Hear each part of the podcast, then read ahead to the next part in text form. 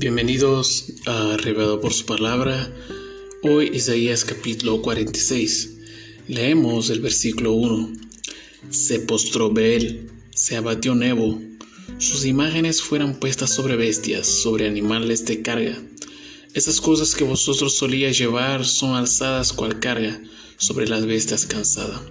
Fueron humillados, fueron abatidos juntamente, no pudieran escaparse de la carga.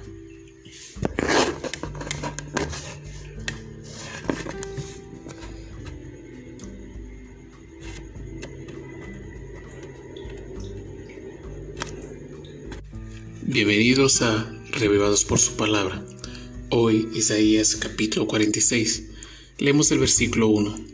Se postró él, se abatió Nebio. Sus imágenes fueron puestas sobre bestias, sobre animales de carga. Esas cosas que vosotros seguía, solías llevar son alzadas cual carga, sobre las bestias cansadas. Versículo 2. Fueron humillados, fueran abatidos juntamente.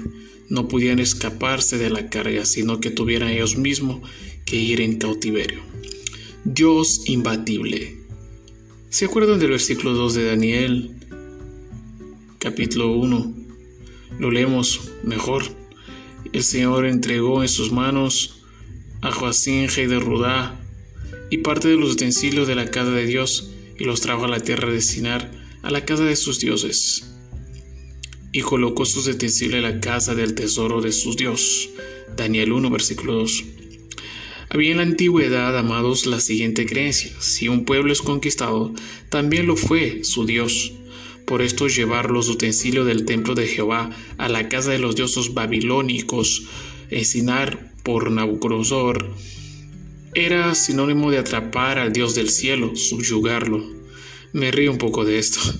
Nada podría ser más equívoco. Para los babilónicos, eh, el pueblo de Dios y Dios mismo estaba siendo llevado a cautiverio, según este relato de Daniel. Jehová es un Dios imbatible, Él no puede ser subyugado. Bel, Nebo, principales dioses para los babilonios, fueron subyugados, muchos antes de la conquista de Ciro.